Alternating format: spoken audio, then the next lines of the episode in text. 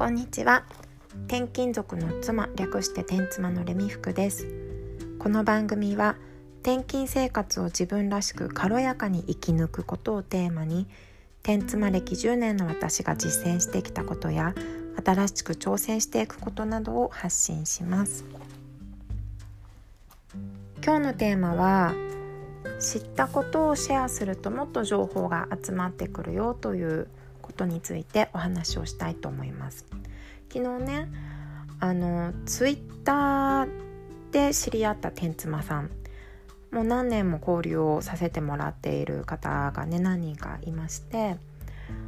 その方々と私含めて3人でツイッターのスペースという機能でねお話をさせてもらう機会がありました。スペースっていうのはうんとスピーカーこう話してが話していることを誰でも自由に聞くことができる場所なんですね。結構最近できた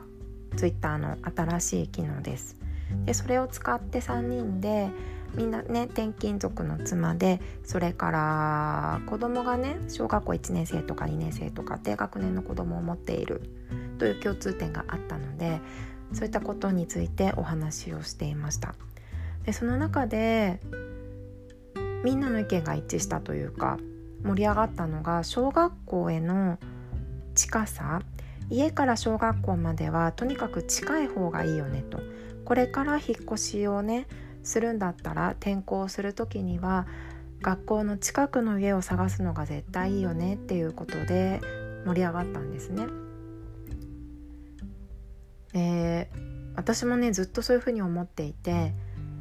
なんでかっていうと今住んでいるお家は学校まで徒歩30分ぐらい遠めのところに住んでるんです。ここに住み始めた時は子供はまだ幼稚園に行く前だったからでそれまでの転勤って私は23年とかでね引っ越ししてきているからまさかねこの地で小学生になると思ってなかったんですよ。だから小学校のこと全然調べないで家借りたんですね。でもうまさかというか予想外に長くねご縁があっていることになって小学校に通うことになった時にすごい遠いなと思いました。で幼稚園からねこの地にいるから知っているお友達も一緒に行くんだけど知ってる友達が学校にいるのにもかかわらず娘はね夏休み過ぎてもまだ学校に行きたくないって割と毎日言ってたんですよね。でそれは学校に行ってしまえば楽しく過ごしているっていうことを娘からも聞いていたし担任の先生とお話をして私も知っていたしやっぱりね学校までの距離があって小さな体で重いねランドセルを背負いながらでこう登校班があるのでまあ、1年生のことを気にかけてくれてはいつつやっぱり他のね上級生の子たちの歩幅に合わせて歩くっていうのもきつかったんだと思うんです。学校に行くこと自体が嫌だったので学校に行きたくないって言ってたんじゃないかなと思いますだからね転校した時にこの学校へ遠いっていうことがね一つの本当に不安材料になるんですねできるだけね転校した時にこう嫌だなっていう思いを一つでも減らすためには小学校学校の近くに住むのが一番いいなというふうに思っています。で3人のね天妻たちでお話をしていてみんなその意見が一致したので私はねそれをツイッターでつぶやいたんですよ。ツイートしたの。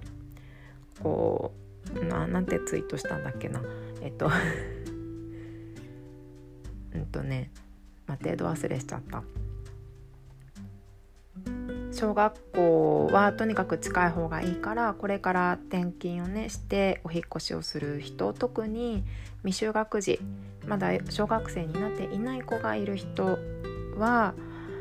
それを気をつけて家探ししてみてくださいっていうような内容のツイートをしました。そしたらねそこにいろんな方がリプライお返事をくれてね私が思っていたこと共感できる内容のものもあったしそれから私がまだ思っていなかったことアイデアが私の中にはまだそのアイデアがなかったっていうようなこともたくさん教えてもらったりとかしたんですね。なのでこうやって自分の知ったこととか考えていることとかをシェアする人に伝えることをしていくと自分がその出したもの以上の情報っていうのが集まってきますこういうのがねとっても自分の役にも立つしそれでね自分がこう出した情報が誰かの役に立ってくれたら嬉しいしっていうことであのー、一人でね抱え込むというか知ったことをどんどん人に話すっていうのはとってもメリットだらけだなというふうに思っています。いただいたお返事リプライの中でね自分が転勤族の子供の立場でしたっていう方がねいらっしゃって。でやっぱり小学校を3つとか4つとか転校したんだけれどもどこも学校が近い場所を選んでくれたので助かったっていう意見も聞けたしそれから小学生を持つね親子さんからは本当にそうだよねっていう共感のねお返事をいただいたし私よりも少し大きいお子さんを持つママさんとかからはね中学校も同じだからそこも視野に入れとくといいよっていう風に教えてもらいました。で我が家の場合ねまさかこんなに長くいると思わなくって小学校のこと全然見てなかったからもし次転校引っ越しをして転校したらね、その時はまだまだ先だと思っていてもそこで中学生になるかもしれないじゃないですか。で中学校だと部活をするからね夜遅く帰ってくるようになって暗くなって冬とか暗くなってしまうからやっぱりそうだと遠いと大変だよと。安全性っていう面でも危ないし気をつけた方がいいよっていうふうに教えてもらったりあとは中学校だと何て言うのかなその学校の雰囲気ですよね。荒れてる学校かどうか。そういう口コミも見て選んだ方がいいよとかね。そういう風にアドバイスをもらって、ね、私はこう小学校自分の子供が小学生になって思ったことをつぶやいただけで今後の私の将来の役に立つ情報までもらえてしまったという感じなんですよね。なのでもちろんインターネットじゃなくってね周りのお友達お話をする時にいうことでも共感を得られたりね何かヒント他のヒントもらうことができたりすると思いますだから知ったことをシェアするっていうのはねとっても効果的というかそういうとなんか打算的な感じになってしまうんですけど自分にとってもいいし相手にとってもいい実りのあるね